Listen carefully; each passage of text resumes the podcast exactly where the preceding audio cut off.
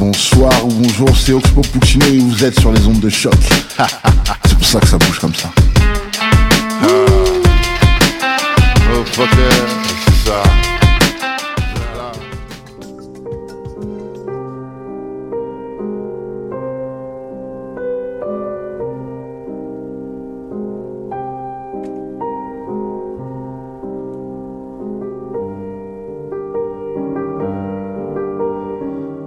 Quel meilleur moment qu'une nuit blanche sur Montréal pour partager un petit moment d'intimité, mais surtout d'authenticité.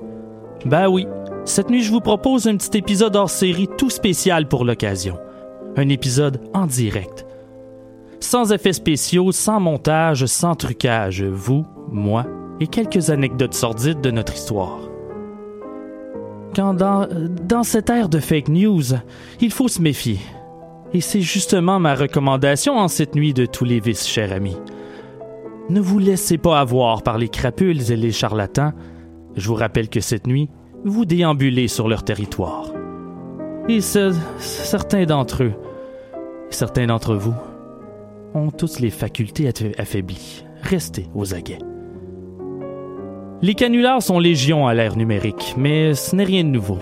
Parfois, attirés par la du gain, parfois par idéologie, ou simplement par arrogance, les menteurs et les fraudeurs archéologiques sont nombreux à avoir tenté le tout pour le tout. Mais un jour ou l'autre, les escrocs sont plus souvent qu'autrement démasqués. Je suis Simon Predge et vous écoutez Ars Morienzi en direct de la nuit blanche de choc.ca.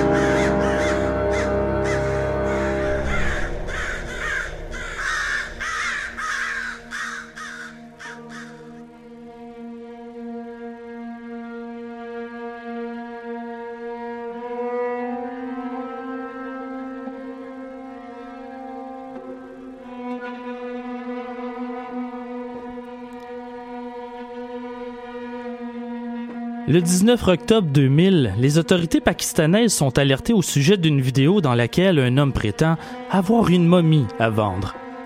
Il trouve et interroge Ali Akbar et Wali Mohamed Riki à Karan, près de la frontière de l'Afghanistan.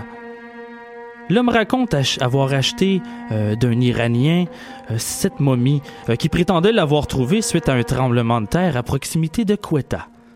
Il a mis la momie en vente sur le marché noir pour 600 millions de roupies, l'équivalent de 11 millions en argent américain.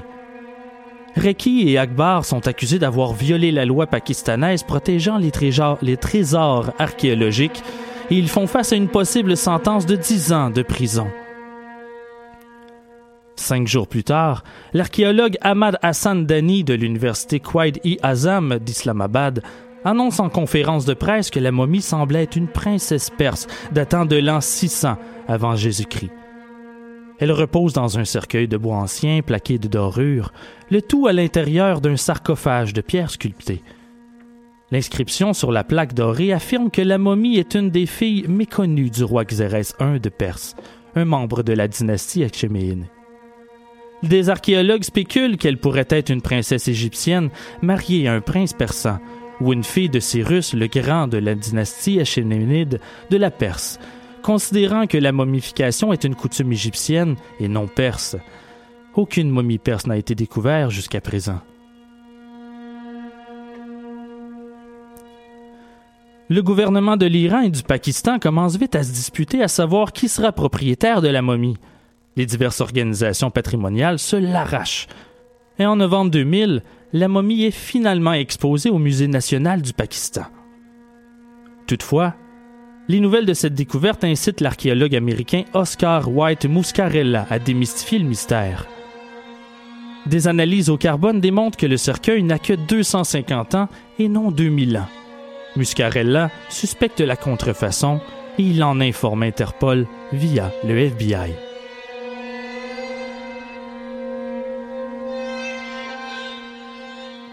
Par la suite, le professeur pakistanais Ahmad Dani, directeur de l'Institut des civilisations asiatiques à Islamabad, étudie la momie et réalise que le cadavre n'est pas plus vieux que le cercueil en fait. Bien au contraire. Le tapis sous le corps date d'à peine 5 ans et l'inscription sur la plaque est remplie d'erreurs grammaticales. De plus, la momification ne respecte pas les traditions égyptiennes, le cœur ayant été retiré avec le reste des organes. Un rapport officiel est finalement publié le 17 avril 2001. L'étude prouve que la fameuse princesse perse est enfin un cadavre d'une femme d'environ 20 ou 25 ans, décédée aux alentours de 1996 possiblement tué d'un coup violent dans le bas du dos. Ses dents ont été retirées après sa mort, et l'articulation de la hanche, le bassin et l'épine dorsale sont fortement endommagées, volontairement. Il est clair que la femme a été violemment assassinée. La police a ensuite lancé une enquête pour meurtre et un certain nombre de suspects sont arrêtés puis accusés.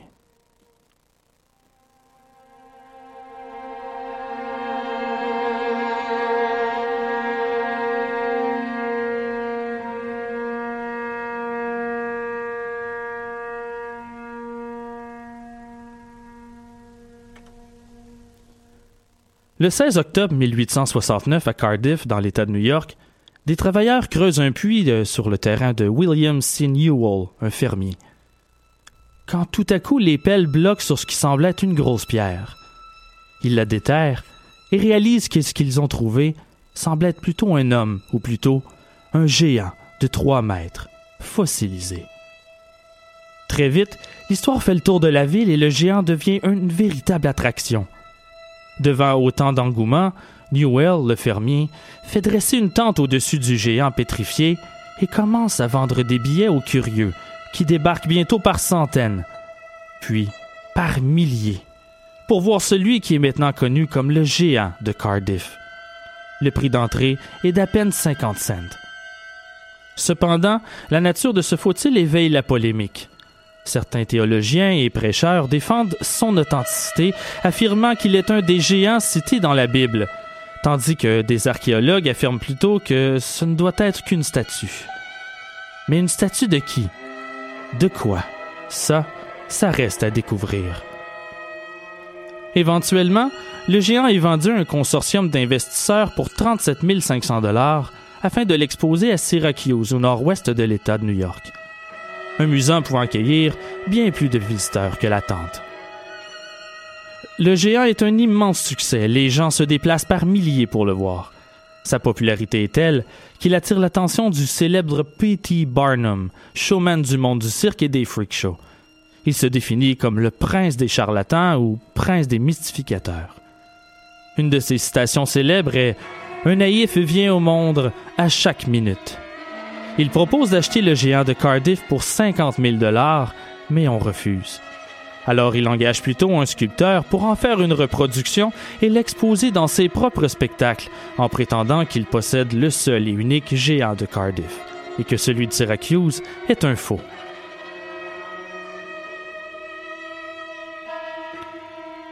Les responsables du musée de Syracuse intentent alors un procès à Barnum, mais le juge leur demande de prouver l'authenticité de leur géant avant, et comme ils ne peuvent le faire, ils abandonnent la poursuite.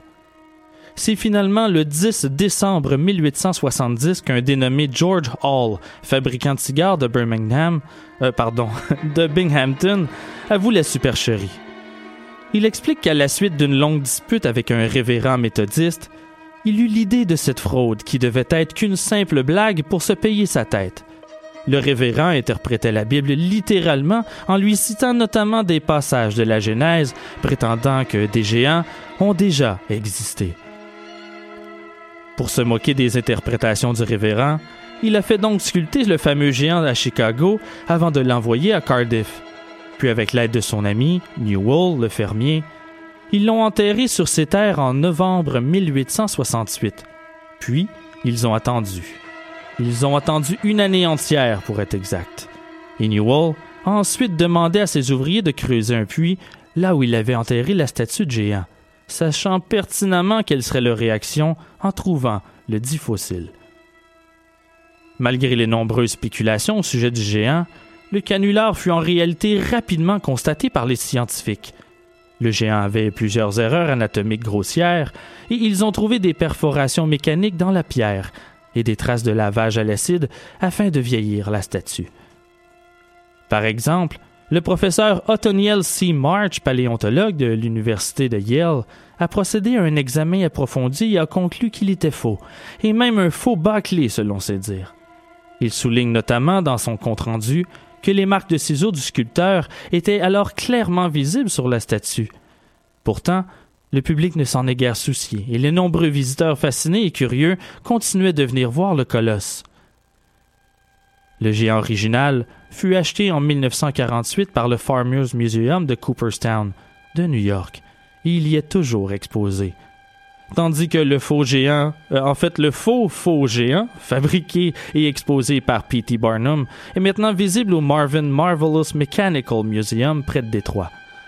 Mais bref, ce qu'il faut retenir de ces histoires, c'est que le principe de fake news n'a rien de nouveau. Les canulars sont vieux comme le monde.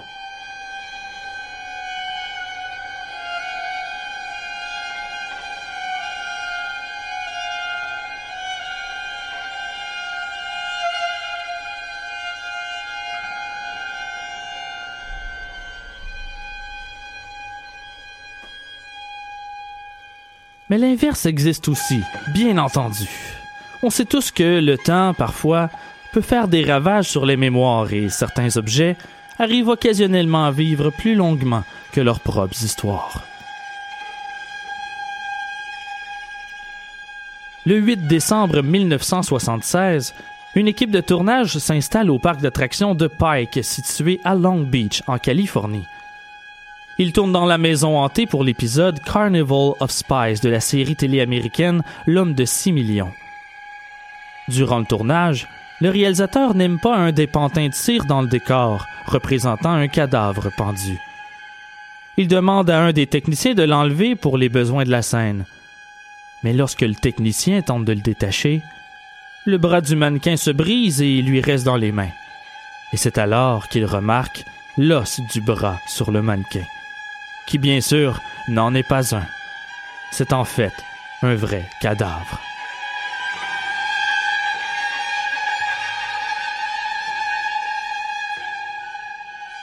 La police est appelée sur les lieux et la dépouille momifiée est transportée au bureau du coroner pour être autopsiée. On détermine que la victime est un homme décédé d'une blessure par balle à la poitrine. Le corps est complètement pétrifié couvert de cire et d'une couche de peinture. Les oreilles, le gros orteil et les doigts sont manquants. Sur son thorax, les marques claires d'une autopsie et d'un embaumement. Les tests confirment la présence d'arsenic, utilisé jusqu'en 1920 dans la procédure d'embaumement. Dans la bouche, le coroner trouve une pièce de monnaie de 1924 et un ticket du parc d'attractions pour le musée du crime de Louis Sawney, les enquêteurs contactent alors Dan Sonny, le fils de Louis Sonny, qui confirme l'identité du cadavre momifié. Son nom est Elmer McCurdy.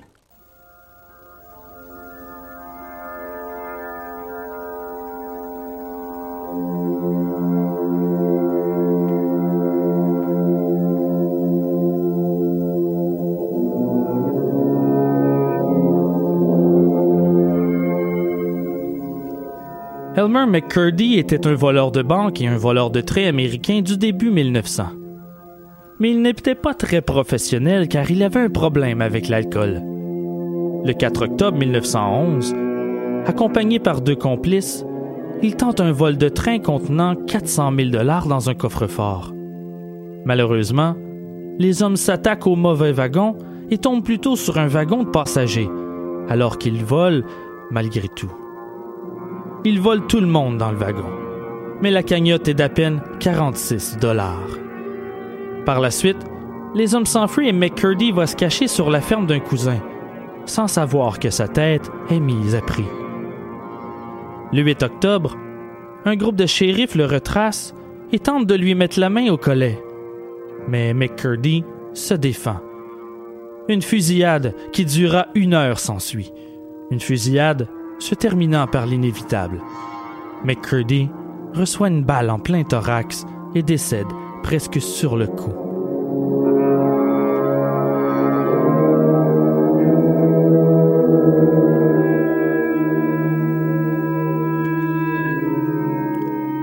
La dépouille de McCurdy a ensuite été amenée au salon funéraire Johnson de Pauska, dans l'Oklahoma. Mais le corps reste non réclamé. Joseph L. Johnson, le propriétaire et entrepreneur des pompes funèbres, décide d'embaumer le corps pour le préserver plus longtemps, au cas où il serait éventuellement réclamé.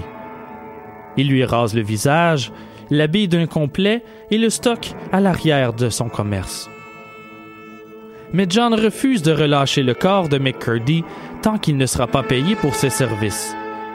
Mais personne ne le réclame. Personne pour payer la facture. Alors il décide de l'exposer dans sa boutique et de vendre des tickets à 5 cents à ceux qui veulent le voir le célèbre voleur de train, sous une enseigne sur laquelle il était écrit Le voleur qui, refusait de se rendre le bandit devient vite la plus populaire attraction du coin. Il attire éventuellement l'attention de promoteurs de carnaval. Johnson reçoit de nombreuses offres de ses promoteurs désirant se le procurer, mais il refuse à chaque fois. Le 6 octobre 1916, un homme nommé Aver contacte Johnson en prétendant qu'il est le frère de McCurdy et qu'il désire lui faire un enterrement digne de ce nom il avait déjà contacté le comté d'Osage, le shérif et un avocat local pour obtenir la garde du corps. Le lendemain, Haver arrive sur les lieux accompagné de son second frère de McCurdy, nommé Wayne. Johnson n'a d'autre choix que de rendre le corps du bandit aux deux hommes. Mais au lieu de le livrer en Californie comme prévu, ils l'ont livré dans l'Arkansas. Les deux hommes, voyez-vous, sont en réalité James et Charles Patterson, propriétaires d'un carnaval itinérant. Et devant le refus constant de Johnson de vendre la dépouille, ils ont concocté cette supercherie pour mettre la main dessus et tout le monde s'est fait avoir. Le corps de McCurdy est exposé dans leur foire en tant que bandit qui ne voulait pas être capturé vivant, jusqu'en 1922, alors que Patterson vend son carnaval Halloween Sonny.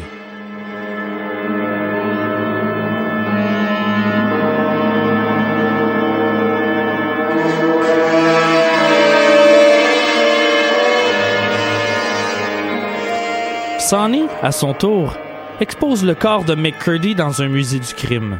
Un musée qu'il lança euh, suite au succès d'un de ses films d'exploitation. Il y présente surtout des statues de cire et de bandits célèbres tels que Bill Dooling et Jesse James. McCurdy est un immense succès et fait même partie de la foire itinérante de Sonny.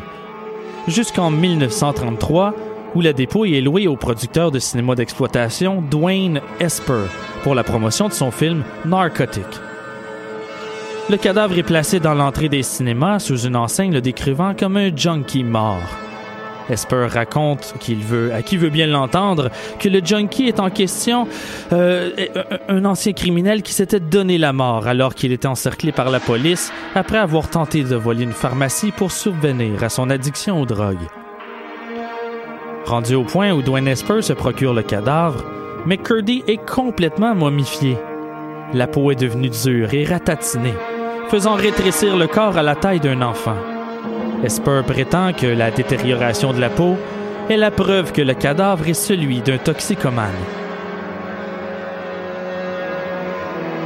Après la mort de Louis Sonny en 1949, le cadavre est entreposé ensuite dans un hangar de Los Angeles. En 1964, le fils de Louis Sonny, Dan, prête le cadavre au producteur et réalisateur David F. Friedman. Le corps fait une brève apparition dans son film She Freak en 1967. Puis en 1968, Dan Sonny vend le cadavre, de même que plusieurs autres statues de cire ayant appartenu à son père, pour la somme de 10 000 dollars à Spoony Singh, propriétaire du musée de cire de Hollywood. Singh a ensuite revendu euh, quelques statues, de même que le cadavre, à deux Canadiens pour une exposition au mont Rushmore. Durant l'exposition, le cadavre subit des dommages lors d'une tempête. Ses orteils, ses oreilles et ses doigts se cassent et ils ne seront jamais retrouvés.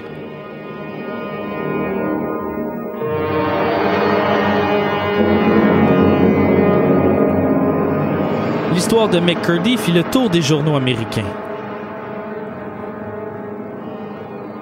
Les Canadiens éventuellement donc retournent le cadavre à Singh. Selon eux, l'apparence du corps est trop horrible et dégoûtante pour être exposée, mais surtout, ils ne le trouvent pas assez réaliste. Le cadavre est par la suite revendu à Ed Lirch, copropriétaire du parc d'attractions de Pike de Long Beach. Le corps a donc pendu dans la maison hantée du parc d'attractions depuis 1976 jusqu'à ce qu'il fût découvert par l'équipe de tournage et que l'enquête retrace son parcours. L'histoire de McCurdy fit le tour des journaux américains. Encore une fois. Plusieurs salons funéraires ont offert d'enterrer gratuitement McCurdy, mais les autorités ont préféré attendre au cas où des descendants viendraient le réclamer. Finalement, un dénommé Fred Olds, représentant le territoire indien Possé de l'Oklahoma, a fini par convaincre les autorités de l'autoriser à l'enterrer. Le 22 avril 1977, un cortège funèbre transporte Elmer McCurdy dans la section Boot Hill du cimetière Summit View de Guntry, dans l'Oklahoma.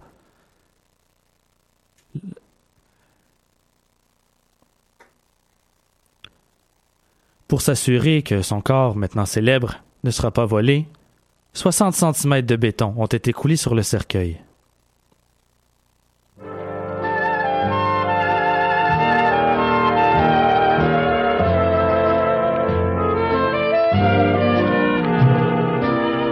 C'est déjà tout pour cet épisode spécial Nuit Blanche de choc.ca. Un épisode hors série, sans effets spéciaux, sans montage, sans trucage. Donc Ars Moriendi est produit par moi, votre animateur Simon Predge. Merci à vous de suivre le podcast. Si vous désirez, si vous désirez aider l'émission, rien de plus simple, parlez-en. Partagez et propagez les histoires insolites de l'inévitable, car qu'on le veuille ou non, c'est notre histoire. Sinon, si ce n'est déjà fait, laissez-nous vos commentaires sur la page iTunes de l'émission. Merci d'avance. D'ici là, restez avec nous, la nuit blanche de choc se poursuit, tout en authenticité. Ce n'était pas un show parfait, mais on s'est bien amusé. Encore quelques petites anecdotes. Revenez-nous le 7 mars prochain pour le prochain épisode régulier d'Ars Moriendi. Memento Mori.